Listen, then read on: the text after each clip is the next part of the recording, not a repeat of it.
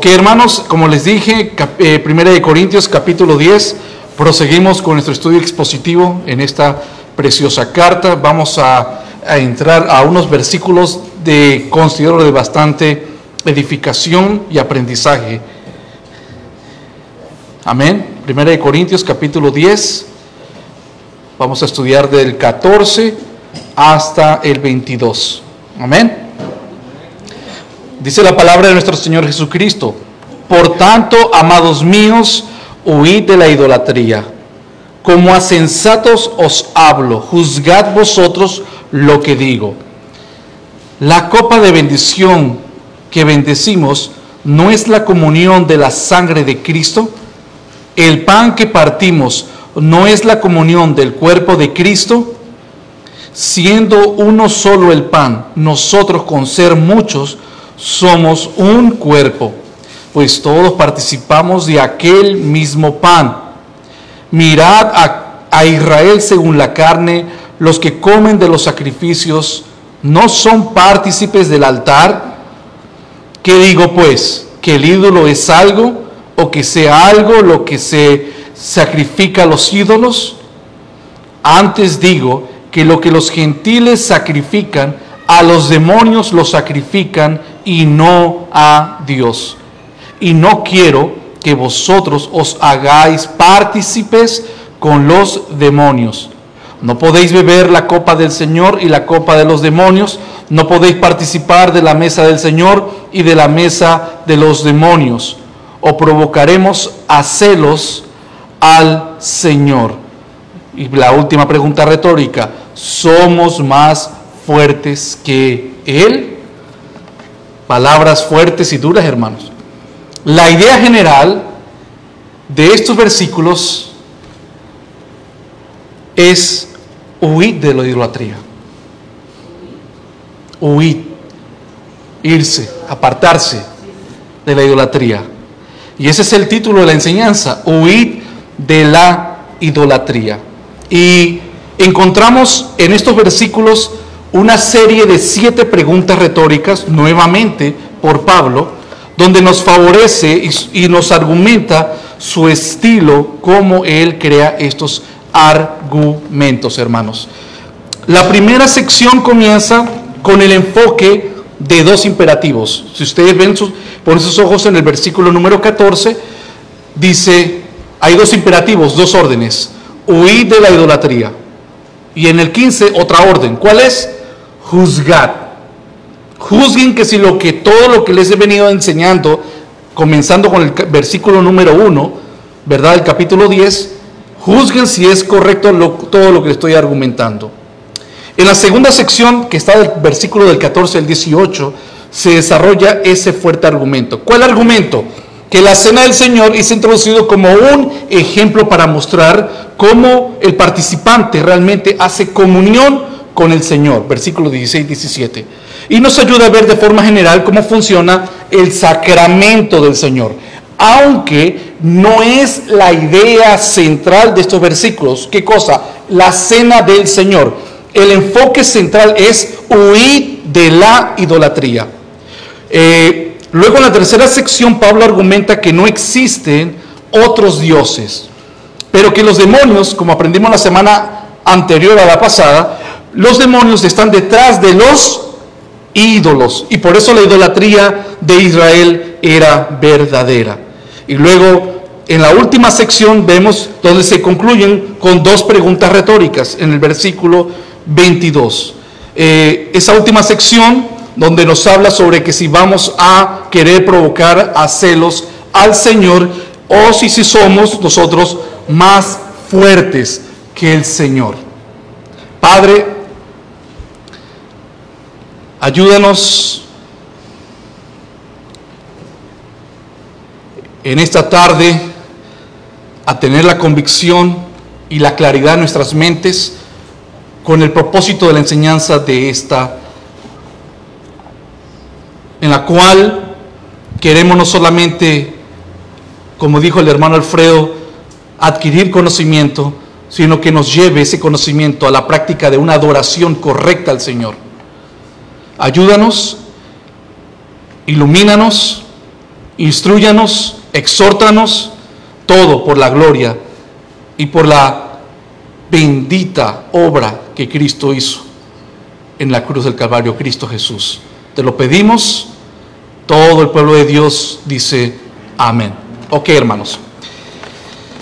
La primera parte, y les quiero adelantar, hermanos, que les tenía unas dispositivas, pero pues hubo un problema ahí con la conexión eh, para mí desde la computadora y no se los puedo presentar. De tal manera que los textos bíblicos se los voy a, mencionar, lo pueden apuntar o como dije la semana pasada, me lo quieren pedir y se los puedo dar en el bosquejo, hermanos.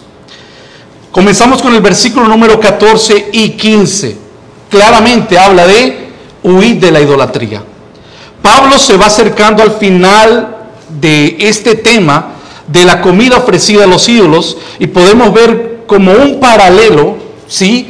Con la exhortación que encontramos, si quieren retroceder hasta el capítulo 6, porque está ahí mismo en el libro, hermanos, vayamos hasta el capítulo 6, versículo 18. Y ahí encontramos esa, eh, ese paralelismo con esa primera expresión donde dice huir de la idolatría. ¿Qué encontramos en el versículo 18?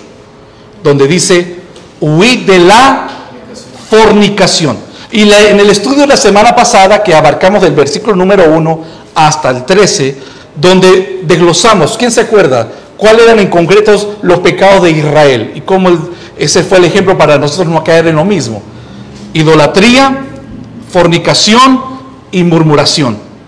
Idolatría, fornicación y murmuración.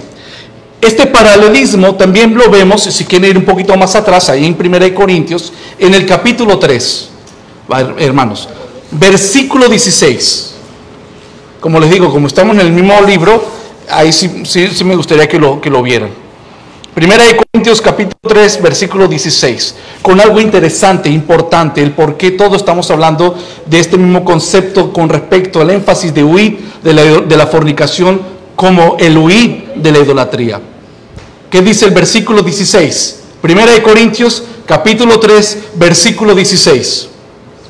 ¿No sabéis que sois templo de Dios y que el Espíritu de Dios mora en vosotros? Si alguno destruyera el templo de Dios, Dios le destruirá a él, porque el templo de Dios, el cual sois vosotros, santo es. Esto está enfocado de que en base a la fornicación. Cualquier otro pecado dice que está fuera del cuerpo, pero el que peca con la fornicación está atentando con el templo del Señor que somos nosotros, nuestros cuerpos. Ahora, la idolatría es abominable para Dios. ¿Ok? Y le saqué ese texto de 1 Corintios capítulo 3 porque la idolatría también entra y califica en el, el tentar al Señor en contra de que estamos nosotros destruyendo nuestros templos. Ahora se los voy a ir desglosando. Como les dije, la idolatría es abominable para Dios. No es una cuestión de moral eh, el comer algo ofrecido a los ídolos. Vemos realmente la posición de Pablo de que comer un alimento que lo han ofrecido a los ídolos, si estamos de conciencia fuertes, no nos va a lastimar. El problema entonces no es el comer eh, algo ofrecido a los ídolos. Es, el problema es cuando eh, ese pecado se vuelve grave, cuando nos lleva eso a llevar a adorar ídolos. ¿Ok? Ídolos. Algunos creyentes corintios habían llevado demasiado lejos su libertad. ¿Sí? Recordemos que ellos tenían conocimiento, la élite, pero esa élite podían llevar su libertad a tal punto donde comenzaban nuevamente a ser involucrados de la idolatría pagana. ¿Ok? Recordemos, eran libres de asistir a funciones paganas, porque sus conciencias estaban maduras, pero no lo eran, no estaban libres de participar en la adoración a ídolos, que es otra cosa. ¿Ok? Ok, entonces, antes de entrar a, definir los males específicos de la idolatría, lo que dice muy categórico en el versículo 14 que es, huyan de la idolatría. Ok, eso nos dice que no deben de esperar a entender todo el peligro que implica la idolatría Pablo en argumenta claramente que no iba a especificar todo y no quiere decir que no lo iba a hacer. Hablando en cuanto a urgencia, y la urgencia era de que tenían que huir de la idolatría aunque no lo entendieran. Ahora, queremos entender nosotros, porque estamos argumentando, entendiendo todo lo que significó la intención de Pablo para los corintios y luego cómo lo aplicamos para nosotros. Primero que todo esto, ¿qué? La urgencia, huir de, de la idolatría. La pregunta es, ¿qué es idolatría? ¿Qué es idolatría? La idolatría es adorar a otra cosa que no es el Dios verdadero en la forma verdadera. Y es el, ser, es el, es el pecado más contagioso de todos los pecados. Por eso hay ese paralelismo de que huir de la fornicación está al mismo par que huir de la idolatría. Porque si yo no huyo de la idolatría, estoy fornicando espiritualmente delante de Dios. Y es un pecado dentro del cuerpo. Los que adoran un ídolo declaran que el Señor, ¿sí? No es el único Dios verdadero. Y que los ídolos son dignos de participar en su gloria y su honor. De tal manera, por eso es que el Señor aborrece la idolatría. Hay una sustitución de no dirigirnos al Altísimo. Ahora, la idolatría también testifica y te dice entonces que el Señor, el omnipotente, es deficiente. En otras palabras, eh, no es accidental ni tampoco es incidental que los dos primeros de los diez mandamientos que encontramos en la ley de Moisés están basados a qué? A la prohibición de, la idolatría. Porque depende de esos dos mandamientos todo lo demás.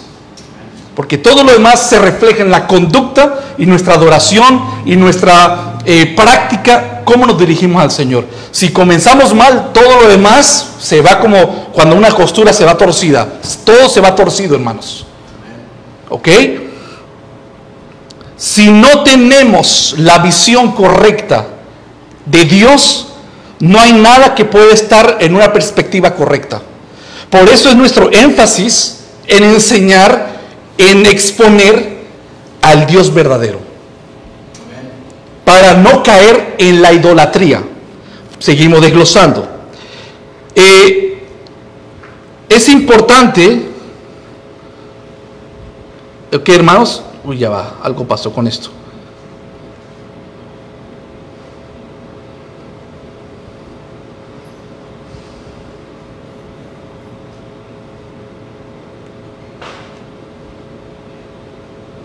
Ya que se me saltó como estoy más adaptado con el, la tablet. Ok, hermanos. Después de ese enfoque del versículo 14 y 15 de huir de la idolatría, lo que es la idolatría, vamos al segundo punto, en el versículo 16 y 17, leamos por favor, hermanos.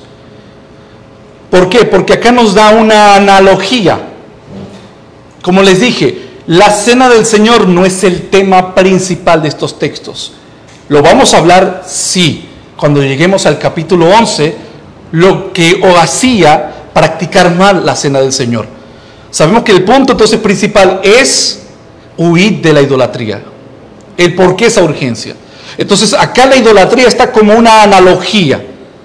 Dicen los versículos, la copa de bendición que bendecimos, ¿no es la comunión de la sangre de Cristo? ¿Cuál es la respuesta? Sí. ¿El pan que partimos no es la comunión del cuerpo de Cristo? Sí, siendo uno solo el pan, nosotros con ser muchos y comemos de ese pan, somos un cuerpo, pues todos participamos de aquel mismo pan. Hay dos preguntas retóricas. Solamente que observamos que hay dos elementos incluidos en esas preguntas que varían. ¿Sí? La pregunta está formulada de la misma forma, pero tiene dos elementos distintos. En la primera pregunta habla de una copa y en la segunda pregunta habla de un pan. ¿Sí? Que en otras palabras es la sangre y el cuerpo, donde se presenta la cena del Señor, como parte del argumento de esta analogía. ¿Qué es una analogía? Es la relación de una semejanza entre dos cosas distintas. Ahora, la intención de Pablo, hermanos, en estos textos, por lo tanto, no es establecer una declaración eh, completa, teológica, como les dije, de la cena del Señor, pero nos va a contribuir a tener un, por los momentos una comprensión muy significativa sobre la cena del Señor y cómo se lleva en la práctica. Las dos primeras preguntas se refieren, entonces como le dije, a la copa de bendición y el partimiento del pan, y ambas constituyen, ¿a qué llevan? Dice el texto, a la comunión con la sangre y el cuerpo de Cristo. Recordemos cómo comienza Primera de Corintios capítulo 1 cuando el hermano Uriel nos comenzó con esta carta. Vayamos a Primera de Corintios capítulo 1 versículo 9. Porque el objetivo de la cena del Señor, como Pablo lo está presentando y la analogía que está dando, es para que huyamos de la idolatría. Recuerden eso. La cena del Señor es para que huyamos de la, de la idolatría. El pan y el vino, todo se constituye a una comunión con Cristo. ¿Y cómo comienza 1 Corintios 1.9? Fiel es Dios, por el cual fuisteis llamados a la comunión con su Hijo, Hijo Jesucristo nuestro Señor. ¿A qué nos llamó el Señor? A una comunión. Ahora, la pregunta muy, de repente muy obvia es, y para que nos comenzamos a aclarar los textos, ¿qué significa comunión? ¿Qué significa comunión? En el griego, koinonia, que se denota, o quiere decir con eso, tener algo en común. Dos, ser partícipe de algo.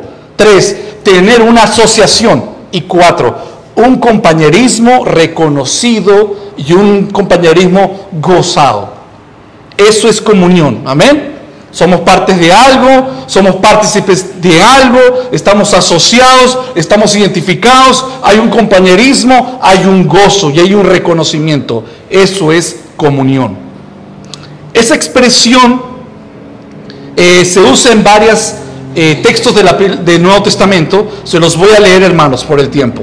Por ejemplo, en Hechos 2.42 dice, y perseveraban en la doctrina de los apóstoles. Luego dice, en la comunión unos con otros, en el partimiento del pan y en las oraciones. ¿Ok? Hay una comunión entre Ustedes y yo, yo ustedes, la iglesia, y en conjunto compartir el pan. Luego también vemos cómo se aplica esa palabra de comunión en el sentido de compañerismo. Gálatas 2.9. En Gálatas 2.9 nos dice, y reconociendo la gracia que me había sido dada, Jacobo, Cefas y Juan, que eran considerados como columnas de la iglesia primitiva, nos dieron a mí y a Bernabé dice Gálatas 2.9, me dieron a mí y a Bernabé la diestra, la mano, en señal de compañerismo, de comunión, para que nosotros fuésemos a los gentiles. Entonces, compañerismo es comunión, estaban en el mismo sentir, estaban en la misma fe, estaban en el mismo objetivo de hacer lo que estaban haciendo, de ganar almas.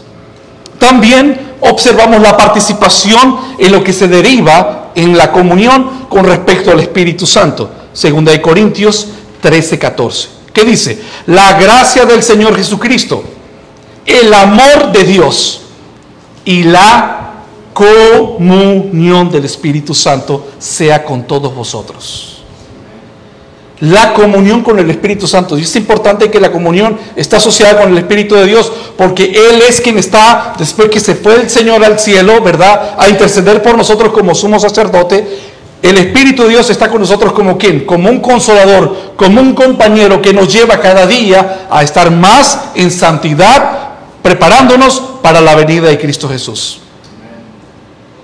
Comunión. Pero también esa palabra de comunión está aplicado en cuanto también de que debemos de sufrir por Cristo. Por ejemplo, Filipenses 3:10 dice, a fin de conocerle y el poder de su resurrección y la participación, es comunión, de sus padecimientos, llegando a ser semejante a Él en su muerte. Nos identificamos con su vida, nos identificamos con su muerte, nos identificamos con su sufrimiento. Compartir también en la vida de la resurrección en Cristo y así de la comunión con el Padre. Por ejemplo, en 1 de Juan 1.3, mire lo que nos dice. 1 de Juan 1.3, lo que hemos visto y oído, eso os anunciamos, para que también vosotros tengáis, tengáis comunión con nosotros. Y nuestra comunión verdaderamente es con el Padre y con su Hijo Jesucristo. ¿Qué decían los apóstoles? Lo que hemos escuchado, lo que hemos visto, es lo que estamos dándole a ustedes para que ustedes tengan comunión. O sea, pensemos igual, abracemos el mismo, eh, la fe en Cristo Jesús. Y ahí mismo en 1 Juan 1, versículos 6 y 7. Si decimos que tenemos comunión, compañerismo con Él, y luego dice, pero andamos en tinieblas, que dice, mentimos y no practicamos la verdad. Versículo 7. Pero si andamos en la luz, como Él está en la luz, tenemos comunión unos con otros. Tenemos comunión unos con otros. Y la sangre de Jesucristo, su Hijo, nos limpia de todo pecado. Y por último, para asentar bien lo de la comunión, el uso negativo también que hay con respecto al compañerismo, de la imposibilidad de una comunión entre luz y tinieblas. Segunda de Corintios 6:14. No os unáis en qué? En yugo desigual con los incrédulos, porque ahí viene la palabra el coinonio. El ¿Qué compañerismo tiene la justicia con la injusticia?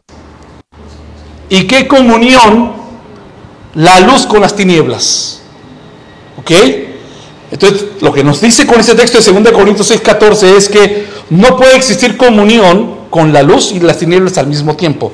Y eso lo vamos a ir a, a en los próximos versículos porque es lo más fuerte de lo que vamos a encontrar más adelante, hermanos.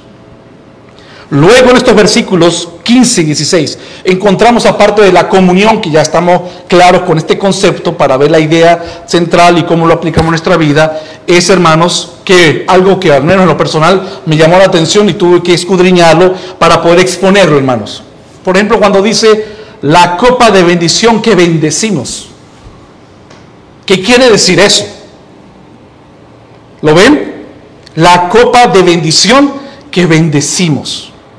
Bueno, solamente dos versiones dicen una palabra que nos da bastante aceptación para entender qué es lo que está diciendo esa parte o esa fracción de ese versículo. En la NBI dice así, esa copa de bendición por la cual damos gracias. Y en la versión Reina Valera contemporánea dice, la copa de bendición por la cual damos gracias. Pero en las versiones, todas las demás versiones, interlineales del griego, Biblias textuales del griego, Reina Valera, la Biblia de las Américas, todas lo que dicen es la copa de bendición que bendecimos. Lógicamente sabemos que nosotros no tenemos poder de dar bendición a alguien, pero está proyectado con estas dos versiones, la NBI y la Reina Valera contemporánea, para tener un poquito más de entendimiento ¿verdad? Con respecto a lo que dice. Y proseguimos para entender más esto. Podía ser, acá vamos a la aplicación del judaísmo, podía ser la última copa de vino que tomaban al final de una comida. Y como último testimonio de acción de gracias por todo lo que Dios les había provisto. Algo tradicional, culturalmente hablando, judío en esa última copa de vino agradecían al Señor dándole gracias por lo que el Señor ha proveído. Y ese dándole esas gracias al Señor es lo que se explica que bendecimos, o sea, le agradecemos por la provisión que nos ha dado.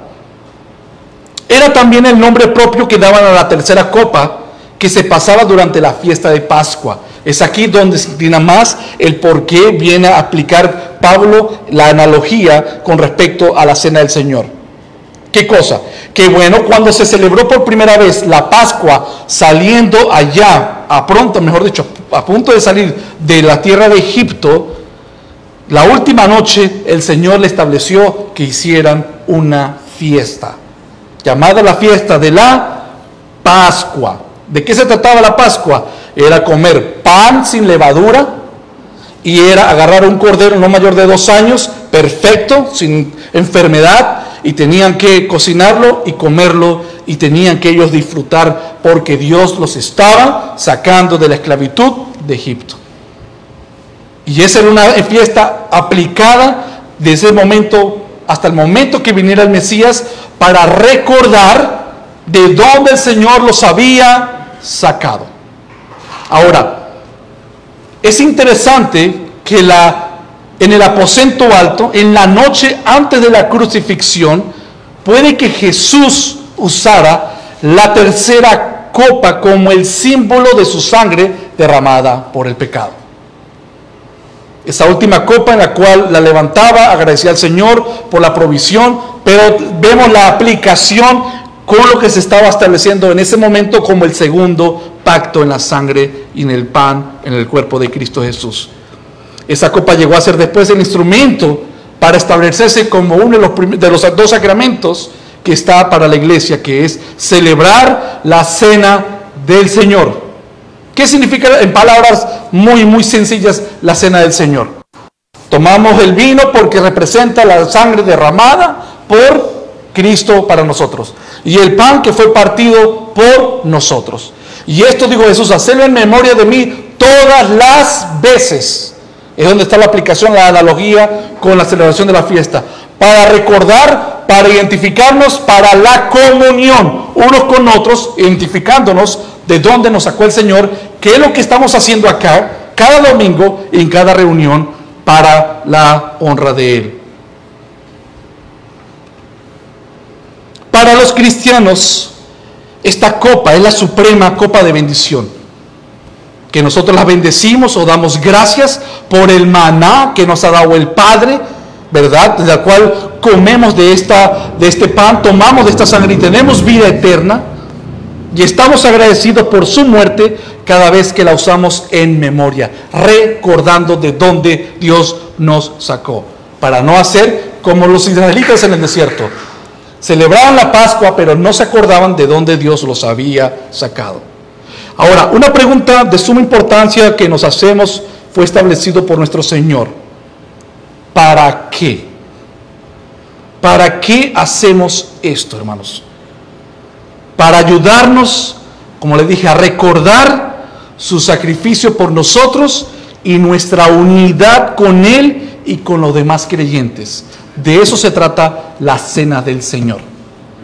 Y repito, para ayudarnos a recordar, atención que estoy poniendo la palabra ayudarnos.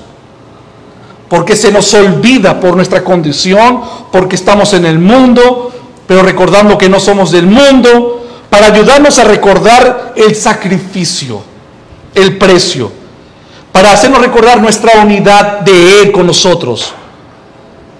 Y para ayudarnos a recordar que yo contigo estamos en una comunión. Cuando los creyentes lo practican y están participando de la comunión de la sangre de Cristo y la comunión del cuerpo de Cristo, estamos celebrando nuestra común salvación. Estamos celebrando nuestra común vida eterna. Estamos celebrando nuestra comunión entre creyentes mientras estamos en esta tierra, reflejando el compañerismo, hay un deslumbre perfecto que tendremos en la eternidad para siempre. Cuando participamos de forma correcta, ojo, cuando participamos de forma correcta en la comunión, porque es ahí cuando lleguemos al capítulo 11 de 1 Corintios, que no lo estaban haciendo de forma correcta los corintios, ahí donde ya voy a explicar más eh, la parte teológica, lo que implica la cena del Señor. Pero cuando nosotros lo hacemos de la forma correcta, participamos espiritualmente con Cristo en una adoración genuina. Por eso también quiere decir que hay una forma incorrecta de hacerlo. Y eso está muy claro en 1 Corintios capítulo 11. Si dice que hay que hacerlo de esta forma es porque hay una forma incorrecta de hacerlo. Y adorar al Dios verdadero en la forma, ¿verdad? Eh, en la cual estamos desglosando el, texto, el argumento, es que adorar al Dios verdadero es el enfoque que Pablo tiene acá para los corintios. Si no lo hacen de la forma correcta, están teniendo otros dioses. Siempre, hermanos, siempre que los hombres establecen formas, rituales no bíblicos, descuidan su adoración en el corazón. Levantan ídolos que se interponen entre los adoradores y Dios. Y aunque tengan, puede ser un ritual más o menos, algo con intención bíblica, si no son eh, eh, muy explícitos con las demandas y cómo el Señor lo pone, caemos en idolatría. Y eso no honra y no le da gloria a Dios. Eso honra y da gloria a los demonios. Cada vez que se adoptan prácticas mundanas, doctrinas erróneas, donde se presentan a través de las doctrinas erróneas, se presentan falsos cristos en los cultos de las iglesias, se levantan ídolos que distraen de la verdadera adoración. ¿Cuántas personas no tienen a falsos cristos, hermanos? Podemos argumentar sobre todos los atributos del Señor. Y hay atributos que en muchas iglesias, muchos hermanos se pueden sentir, o más que sentir, van a estar incómodos porque reflejan, o hay muchos que tienen a un Dios de solamente amor. Y tener a un Dios solamente de amor, pero que no atribuye a todo lo demás del carácter del Señor, ¿qué pasa? Estás adorando de una forma no genuina y te lleva es a estar adorando a demonios. ¿Por qué? Porque la palabra lo dice. Cuando le da esa carta a Pablo a Timoteo, que muchos andan escuchando a doctrina de demonios y luego te especifica en razones como cuáles. Escuchan espíritus de demonios donde prohíben ciertos alimentos, prohíben que se casen. Están llevándolo entonces a tener una idolatría totalmente en sus corazones adorar a Dios en la forma equivocada es una adoración inaceptable. Si estamos ahí, hermanos. Por ejemplo, los israelitas, que ese es el ejemplo. Si usted ve en el capítulo 10, del 1 al 13, ¿de qué habla? El ejemplo de Israel, para que no hagamos lo mismo. Los israelitas fueron idólatras cuando adoraron el becerro de oro, ¿cierto? Y a pesar de que la intención de ellos era representar la imagen del Dios verdadero. Porque Moisés le decía, vengo en el nombre del gran yo soy, vengo en, el, poderoso. La intención de ellos era hacer esta imagen para decir, Jehová nos sacó de, de Egipto. Pero lo estaban haciendo bajo sus propios preceptos. Y eso, hermanos, es totalmente abominable. La idolatría no comienza con el barro que usa el escultor para moldear el ídolo. La idolatría comienza de la mente, en el corazón.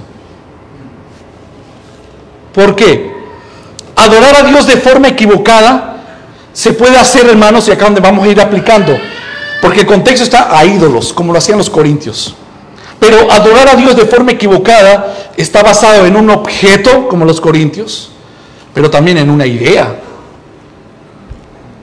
en una filosofía, en un hábito, en una ocupación, en un deporte, o aquello que se recibe de forma principal, que conquista nuestro corazón como lo primordial. Eso, en lo cual tú le aplicas lealtad, disminuye en algún grado tu devoción a Dios, eso es un ídolo. Y es allí donde entonces ahora sí entendemos qué es lo que nos está diciendo el Señor hoy domingo, hermanos. Cuando nuestra lealtad, donde nuestra confianza está comprometida por los ídolos que podemos tener en nuestras mentes. ¿Se acuerdan de Efesios 6:12? Efesios 6:12. Cuando dice, porque no tenemos lucha contra sangre y carne, sino contra principados, contra potestades, contra los gobernadores de las tinieblas de este siglo, contra huestes espirituales de maldad en las regiones celestes.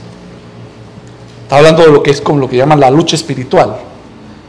Pero esta lucha no es como muchos creen que es amarrar al diablo, atarlo, desatarlo, esas cosas que vemos muy comúnmente y tristemente en las iglesias. Sino que las luchas entran es en ideas, conceptos, doctrinas, prioridades. Y tenemos que cuidar que cualquier cosita se puede volver un ídolo en nuestra mente y nuestro corazón. Entonces es allí el peligro. Por eso es que ahí el enfoque de la idea central de la enseñanza, huir de la idolatría. Huyamos de la idolatría.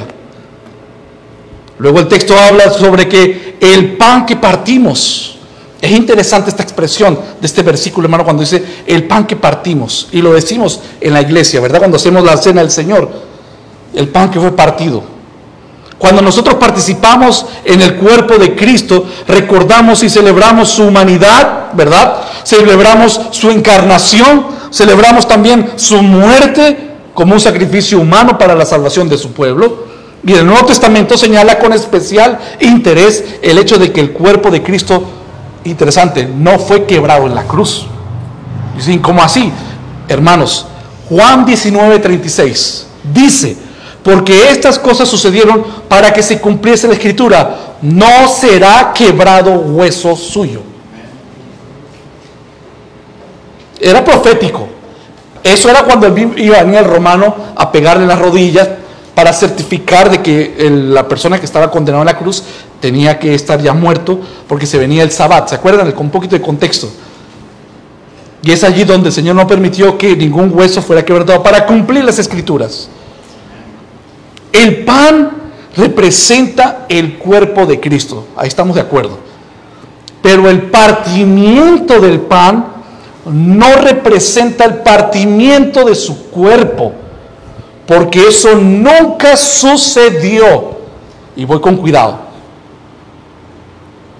Porque si decimos que su cuerpo fue partido, entonces nos vamos contra la escritura. Y si nos vamos contra la escritura de la profecía mesiánica, entonces Cristo no cumplió esa profecía. Y fallando en esa profecía, Cristo no es el Mesías.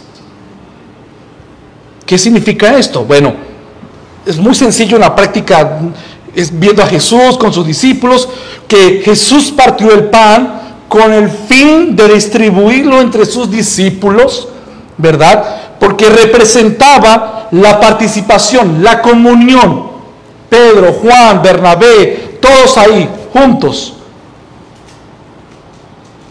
Entonces, vuelvo a repetir, cuando Jesús partió el pan con el fin de distribuirlo entre sus discípulos, representaba comunión. Porque en la, en la realidad espiritual, Cristo está con cada uno de nosotros. Pero para demostrarlo en la forma física, el pan no es omnipresente. El pan. ¿Sí o no? El pan no es omnipresente. El pan era, dijo, esto es, mi cuerpo al cual es partido por ustedes. Es que Cristo está con cada uno de, de, su iglesia, nosotros. Ahora, cuando comemos el pan, recordamos que Cristo se vació a sí mismo con el fin de vivir entre nosotros como un hombre. La cena del Señor es una experiencia espiritual. Mira, estamos en la analogía. Todo lo que implica la comunión, la devoción, el recordatorio, todo esto es para que vaya conectando con lo que es el comer eh, eh, alimentos ofrecidos a los ídolos que los lleva a la adoración. Ahí también van a ir entendiendo más, hermanos. El pan y el vino no quedan, ¿verdad? Y antes lo voy a dar como un poquito, de, digamos, deslumbre de lo que vamos a tocar cuando lleguemos al capítulo 11 porque no eso quiere decir, no vamos a entrar en temas teológicos, no estamos hablando de un tema de la transubstanciación, ¿verdad? Como quiere la Iglesia Católica, o tampoco nos vamos a ir a otro extremo como quieren los luteranos con la consubstanciación, ¿verdad? Que el cuerpo y el vino están al lado del pan y el vino o, de, o sobre o debajo del pan. No. Tampoco puede ser consumido de una forma literal, hermanos. Porque si vemos en Juan capítulo 6, versículo del 52 al 56, y se los leo, dice, entonces los judíos se contendían entre sí diciendo, ¿cómo puede éste darnos de comer su carne? 53, Jesús le dijo, de cierto, de cierto os digo, si no coméis la carne del Hijo del Hombre y bebéis su sangre, no tenéis vida eterna. El que come mi carne y bebe mi sangre tiene vida eterna. Y yo le resucitaré en el día postrero. Porque mi carne es verdadera comida y mi sangre es verdadera bebida. El que come mi carne y bebe mi sangre, en mí permanece. Comunión. Y yo con él. Y ese texto es controversial en la época de los judíos. Porque Jesús dijo, tiene que comer mi carne. ¿Y qué entendieron los judíos? en la forma literal. O sea, ¿quiere que seamos caníbales? Entonces, literal no es. ¿Estamos de acuerdo ahí, hermanos? Literal no es. Por eso, con eso lo que estoy diciendo que no es literal, se cae la transubstanciación que creen los católicos, la substanciación que creen los luteranos, y entender realmente el verdadero sentido donde entra el pan y el vino en la cena del Señor. Tampoco quiero decir con esto que es cualquier comida, porque no lo es. No lo es. Por eso las advertencias en el capítulo 11, de no tomar la cena del Señor de forma indigna. O sea que tampoco no es algo 100% simbólico, hermanos. Pero eso lo dejamos cuando estemos hablando, hablando más teológicamente en el tema de la cena del Señor. Ahora luego dice que siendo muchos, somos uno cuando participamos del pan. A eso vamos con respecto al pan porque fue partido representando el cuerpo de Cristo con todos nosotros. 100% de Jesús está en ti, el 100% de Jesús está en mí en el sentido, como dijo Jesús, el que quiere mi palabra, yo y mi Padre vendremos y moraremos con contigo. Al entrar en compañerismo con Cristo por medio de la comunión, entramos en comunión unos con otros en una forma única, profunda, santa, donde todos los creyentes estamos mirando en la comunión. ¿Estamos mirando qué? Estamos mirando la cruz. Como pecadores perdonados que poseemos vida eterna. En eso nos tenemos, estamos en comunión y estamos en la comunión adorando al Señor. Es algo santo, hermanos. O como dice 1 Corintios 6, 17, pero el que se une al Señor, un espíritu es con Él. Tercer punto, vamos a la analogía del sacrificio en el altar. Si ven en el versículo 18, ¿cómo dice? Luego dice, vuelvo otra vez como a retomar el contexto con la primera parte del capítulo 10 del 1 al 13. Porque vuelve a hablar de quién? De Israel.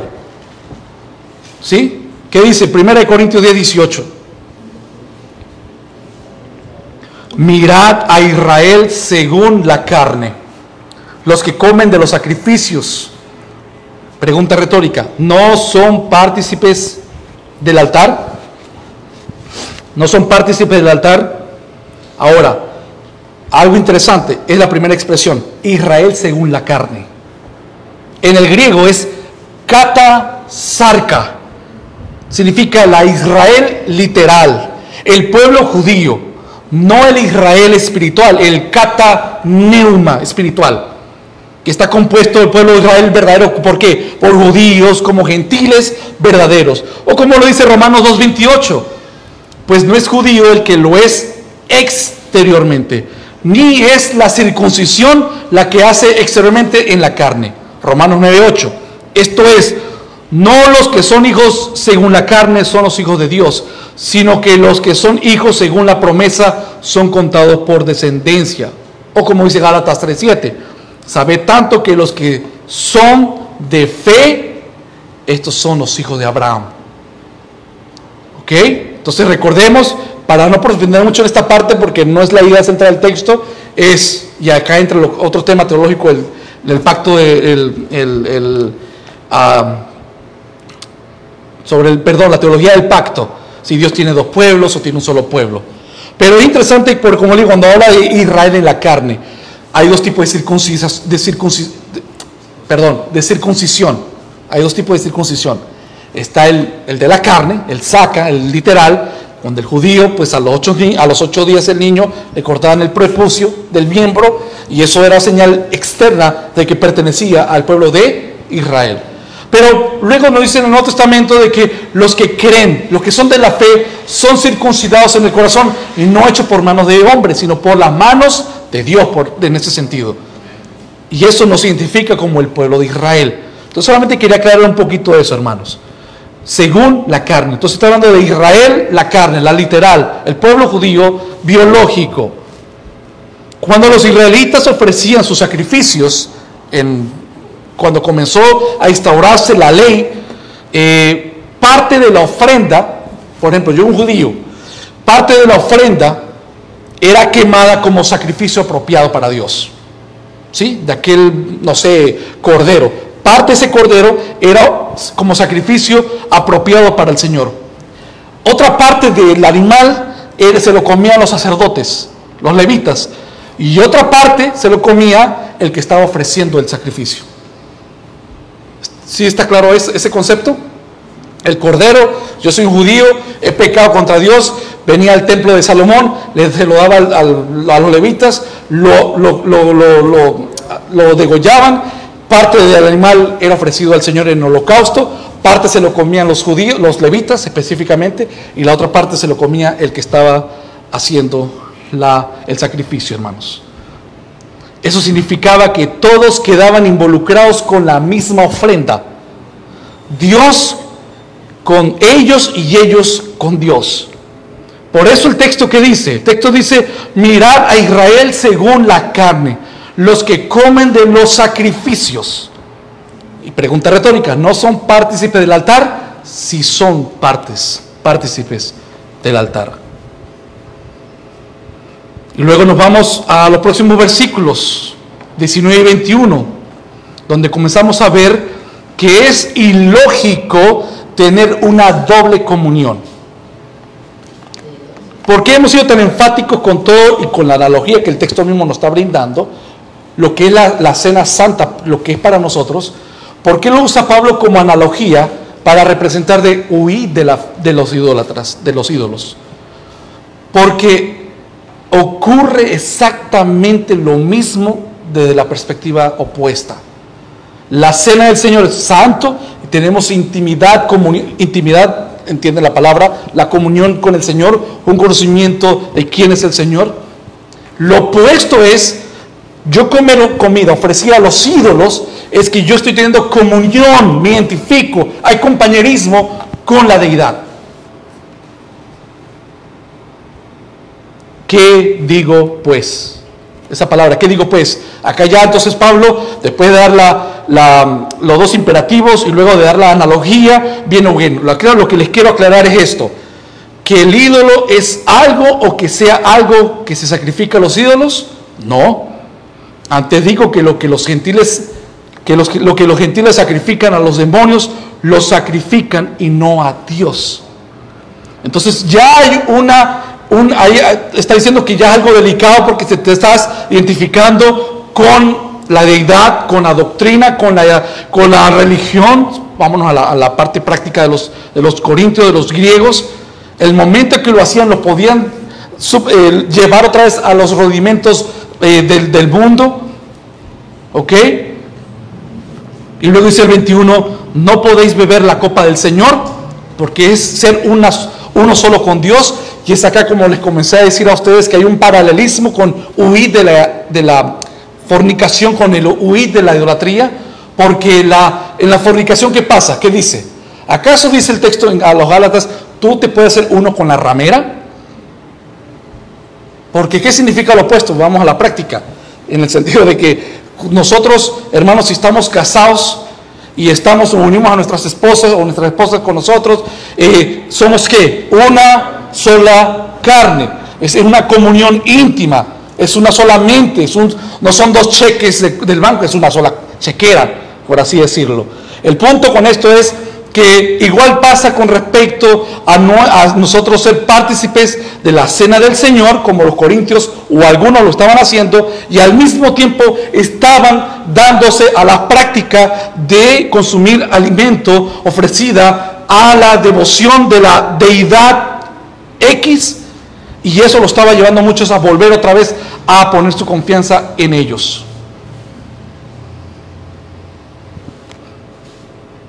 Ofrecer un sacrificio a un ídolo es identificarte con él, en otras palabras. Te identificas con él, con lo que representa, con lo que cree, con lo que es. Participar con el ídolo y con los demás que lo ofrecen, ¿verdad? Con las demás personas. Te haces uno. Porque no solamente mi comunión con la cena del Señor, que yo tengo con el Señor, sino también me hace uno contigo, hermano, porque estamos en la misma fe. Entonces las ceremonias religiosas ya sean cristianas o paganas, involucran la participación de los adoradores con el objeto de su adoración y unos con los otros. Por esa razón es completamente ilógico para los creyentes participar en cualquier expresión de adoración que es parte del Señor y contraria a Él. Y si vamos de otra perspectiva, el Señor nos llama a nosotros que nosotros somos la novia de Cristo y que Cristo es el novio y que se va a consumir cuando el Señor venga y, somos la esposa por, en, esa, en esa analogía como hace el Señor. Pero ¿qué pasa? ¿Qué pasa si nosotros eh, no somos la novia? Figurativamente, ¿alguien ha, ha, visto, por ejemplo, lo que es, en el sentido espiritual, lo que es una ramera? De que los judíos caían mucho en eso, hermanos. Sí, el Señor les demandaba que tenían que creer en el Señor, pero al mismo tiempo iban tras otros dioses, o sea que fornicaban espiritualmente. Por eso hablamos que hay un paralelismo entre la fornicación y la idolatría. Están conectadas, hermanos, porque pecan con dentro del cuerpo del Señor. Eso es delicado. Mateo 6:24, ninguno puede servir a dos señores, porque aborrecerá uno y amará al otro o estimará al uno y menospreciará al otro. No podéis servir a Dios y a las riquezas. Y la riqueza pues está simbolizada como un ídolo. Es imposible, mire hermano, qué tremendo. Es imposible poder servir a dos señores. Es imposible hacer comunión con el Señor y con los ídolos. No es sencillamente que no debamos, sino que no podemos hacerlo algunos de los corintios lo estaban haciendo. Y eso significa entonces la advertencia de Pablo, no están teniendo verdadera comunión con Cristo. No están teniendo verdadera comunión con Cristo. Vamos a iglesias, no se predica al Dios de la Biblia, la doctrina de la palabra de Dios. Hermanos, es muy, es muy claro decirles que no están teniendo una comunión con el Señor. O como le dijeron a John MacArthur, que cuál era el problema que él miraba de la iglesia en nivel general. Y el problema de la iglesia a nivel general es no hay discernimiento de quién es Dios. Eso es triste, hermanos. Es evidente por nuestra lucha con los demonios, ¿verdad? Que tenemos, que si hay un tipo de roce, contacto entre eh, nosotros y los demonios. ¿En qué sentido? Hay un roce, hermanos, porque tenemos una lucha constante. Pero recordemos que esa lucha no es que se me va a presentar con cachos y rabo. Se me va a presentar como que les dije, con ideas, conceptos, doctrinas. Y si me dejo endulzar, hermanos, entonces me lleva a tener una adoración contraria. Ejemplo, lamentablemente el judaísmo o el movimiento mesiánico está, está entrando, o mejor dicho, ya ha entrado y está, pero está tomando cada día más terreno y más terreno en la iglesia cristiana, donde tienen que tocar que si los sofares en la iglesia, que a la hora de, orar sienten que tienen que ponerse el talit, ¿se saben cuál es el talit? No ese, ese velo. eh, no sé más que se llama el, eso que se amarran acá, el pedazo de cuero en la, en la mano, la ménora, el candelabro, decir los nombres en hebreo, o sea, todo eso, no, porque. Dios está buscando, pidiendo que hagamos todo eso en la parte hebraica. Y hermano, entonces nos puede llevar a estar adorando a un Dios totalmente distinto.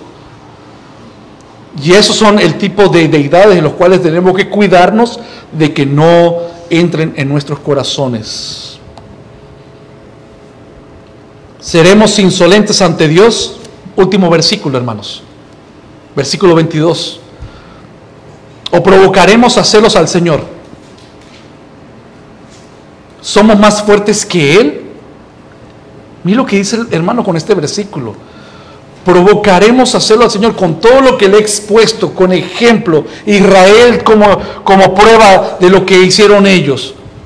Se lo he demostrado con la analogía de la cena del Señor. ¿Y ustedes quieren provocar a celos al Señor? ¿O nos creemos más fuertes que Él? Mire, hermanos, todos nosotros, y ya hablo el literal, el globo, toda la humanidad, los casi más de siete punto y pico de billones de humanos que existen ahorita en la tierra, todos, todos tenemos ídolos.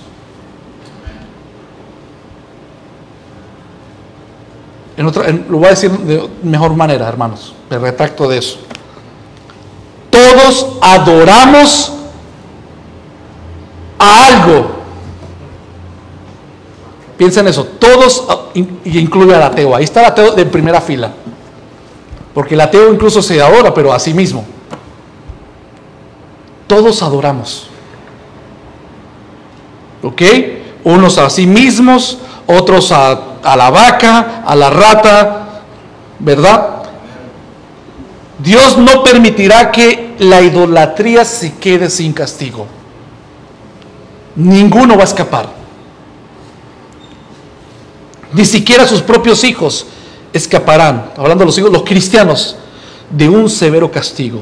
Si persisten en adorar a otra cosa que no sea el Dios de los cielos. En la forma que venga, ni a sus propios hijos escaparán. Le digo, por, hermanos, y hay textos.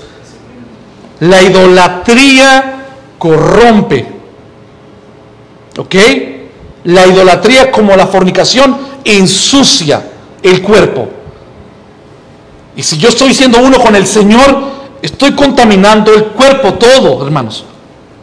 Entonces, ya sea que adore a un Dios hecho por piedras, o a un Dios sofisticado en tu mente, en tu corazón, esa adoración tiene, tiene un efecto en su vida, en tu vida moral, en tu vida espiritual, que afecta a los creyentes y a los incrédulos. Nadie se escapa de esto. Al incrédulo comienzo. El incrédulo no se escapa porque lo aleja más y más y más y más de Dios. Y al creyente, pues lo lleva a violar la pureza, de su relación con Cristo el Espíritu Santo. Y como dice en el libro de Corintios, muchos están enfermos y muchos duermen. Todo por la cena del Señor. En este caso lo contrario sería la adoración a los ídolos con la comida. Algunos corintios habían hecho eso y habrían pagado con su propia vida. Entonces, como dice 1 Corintios 11:30. Y mira lo que pasa con el incrédulo.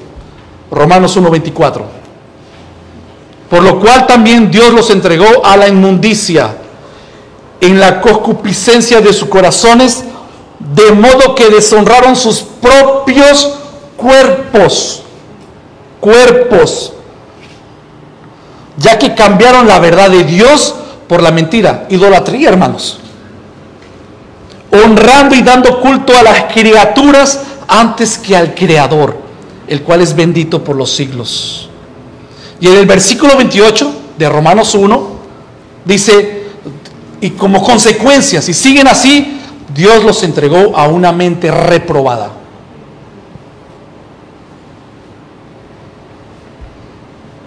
¿Cuál es el Dios del homosexual?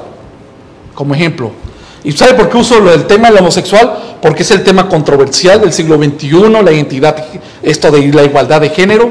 ¿Cuál es el Dios? Porque tienen un Dios. Ese es el punto. Tienen un Dios. El Dios que también ellos merecen los mismos derechos que todos los demás en el nombre del amor. Su Dios es el amor y la igualdad. ¿Qué es lo que pasa con eso? Bueno, Dios los entrega a una mente reprobada. No es que Dios es malo y le pone el chip para que haga lo malo. No, simplemente los deja que sigan inclinándose y profundizándose en la suciedad y en la escoria del pecado. Los deja, eso es todo. No es que los empuja, los deja ser como ellos son. Entonces, el resultado de esa adoración incorrecta, mira el resultado, fue que Dios los entregó sencillamente a su propio pecado y a sus consecuencias. Y con sus hijos, ¿qué puede pasar? Nos puede castigar con una enfermedad o con la muerte, hermanos. Entonces, ¿seremos insolentes?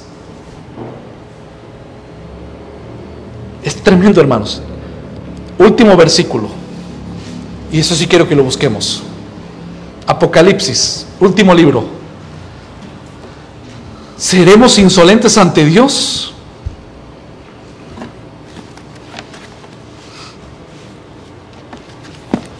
Apocalipsis 9:20, hermanos. Más allá de entrar a la escatología, extraemos el, el, principio de lo que nos está hablando acá. Cuando el Señor manda juicios a un mundo que está entregado al pecado y a sus propios ídolos. Mira lo que dice Apocalipsis 9:20. Amén. Quiero que todos lo tengamos.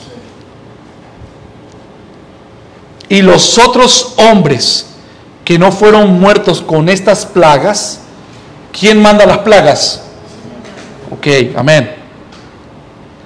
Ni aún así se arrepintieron de las obras de sus manos. Ni dejaron de adorar a quién? Ya saben lo que implica adorar de forma directa a una estatua del mismo diablo en una idea, en una doctrina falsa. Bueno, no dejaron de adorar a los demonios. Y luego dice, ya las imágenes de oro, de plata, de bronce, de piedra, de madera, las cuales no pueden ver, ni oír, ni andar. 21. Y no se arrepintieron de sus homicidios, ni de sus hechicerías, ni de su fornicación, ni de sus hurtos. ¿Cómo se llama la enseñanza de hoy? Hermanos, huyan con las manos, con los pies, con tu corazón cada día. Examínate si no hay prioridades que se ponen antes del Señor en tu vida. ¿Ok? Examínate, hermanos. me tengo que examinar. Que el dinero no sea prioridad que mi esposa no sea prioridad, que mis hijos no sean prioridad, que estudiar no sea prioridad, no estoy diciendo que no se haga, dando prioridades. Que tus sueños sean prioridad, no, que el Señor sea la prioridad, porque Dios busca adoradores en espíritu y en verdad. Padre, gracias por tu palabra en esta tarde. por la demanda y la urgencia de tu consejo divino de apartarnos de los ídolos. Señor, cuida nuestros corazones, límpialos, Señor. Danos la convicción de pecado, de prioridades. Señor, que nuestro corazón y nuestra mente solamente esté presente que debemos de buscar el reino de Dios y su justicia y todo lo demás viene por añadidura. Que el mundo no nos influya, sino que nosotros podamos, como dice Mateo, ser la luz, influir como la sal en el mundo.